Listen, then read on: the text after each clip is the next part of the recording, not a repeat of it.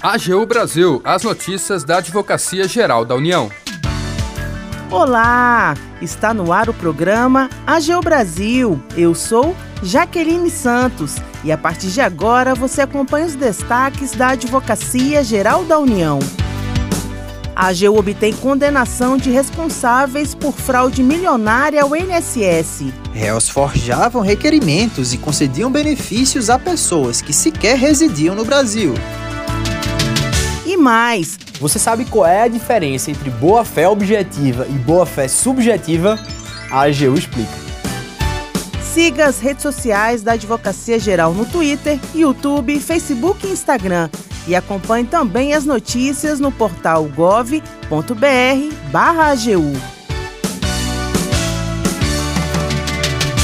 A AGU obtém condenação de responsáveis por fraude milionária ao INSS.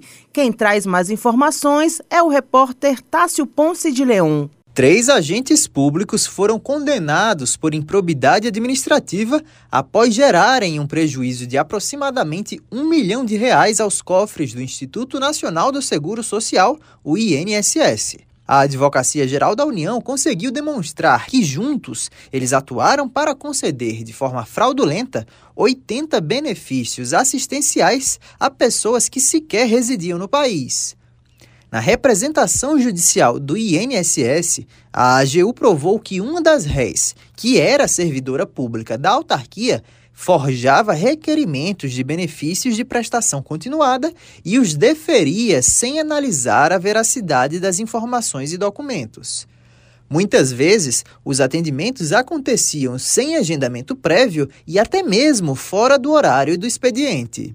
Para isso, ela contava com o apoio dos outros dois réus, que, embora não tivessem cargos na administração pública federal, contribuíam para as irregularidades ao coletar dados pessoais de beneficiários, em regra residentes na Argentina. Eles também auxiliavam na confecção de documentação brasileira sempre que necessário. Os réus se revezavam na apropriação dos valores iniciais percebidos pelos beneficiários e também mantinham os cartões para saque dos benefícios em alguns casos. O juízo da primeira vara federal de Santa Rosa, no Rio Grande do Sul, reconheceu as irregularidades e confirmou a indisponibilidade dos bens dos três envolvidos, a fim de assegurar o futuro ressarcimento dos danos ao erário. O procurador federal Bruno Félix de Almeida que integra o Serviço de Probidade da Procuradoria-Geral Federal, explica por que essa decisão é importante e se reflete em toda a sociedade. Esses benefícios que são irregularmente, que são fraudados, têm sua concessão fraudada, ou seja, pessoas que não deveriam estar recebendo esses benefícios passam a receber, esses benefícios são do regime geral de previdência social. O regime geral de previdência social é patrimônio de toda a sociedade e é responsável por garantir é, as aposentadorias, pensões e outros benefícios sociais tão importantes para toda a sociedade brasileira. Então, o combate à fraude é, sobretudo, ter mais disponibilidade financeira orçamentária para o pagamento dos benefícios da, do INSS. Os réus foram condenados a ressarcir o prejuízo efetivo gerado ao INSS e também a pena de multa civil, a AGU, no entanto, já recorreu da decisão para agravar a condenação em segunda instância. Da AGU, Tássio Ponce de Leão. Você sabe qual é a diferença entre boa-fé objetiva e subjetiva?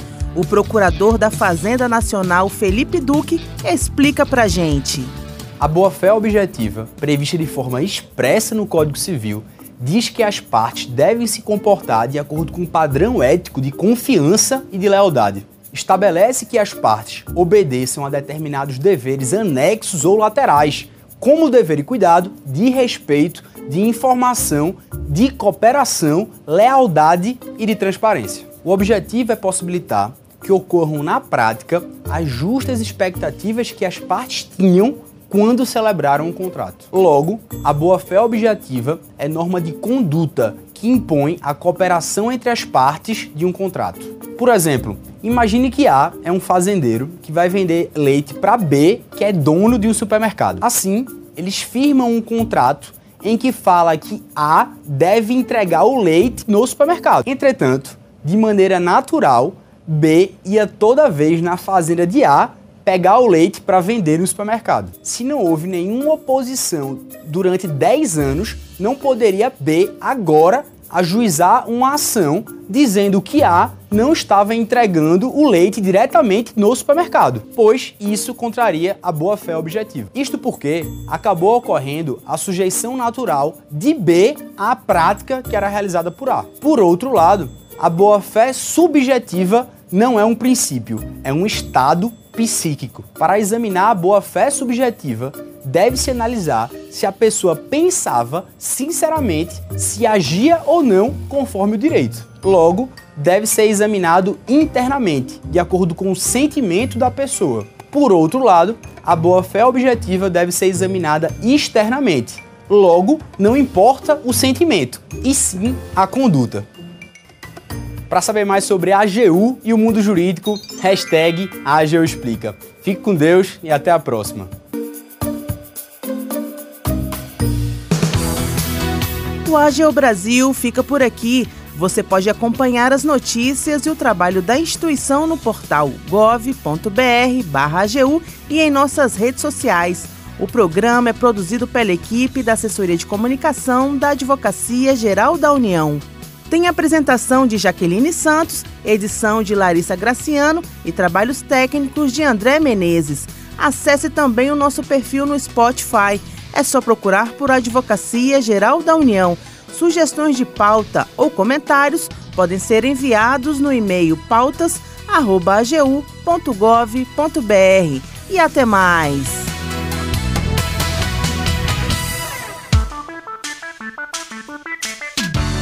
AGU Brasil, os destaques da Advocacia Geral da União.